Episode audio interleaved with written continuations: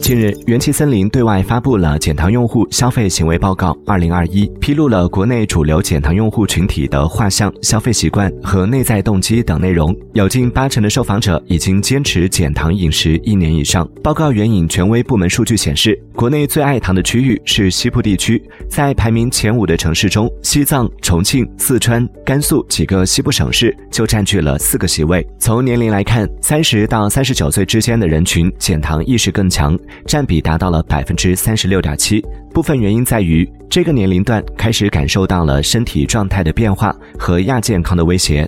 其次为十八到二十九岁的用户，占比为百分之三十一点三。从行业来看，减糖用户从事互联网行业的占比最高，其次是医疗、教育、金融、传媒行业。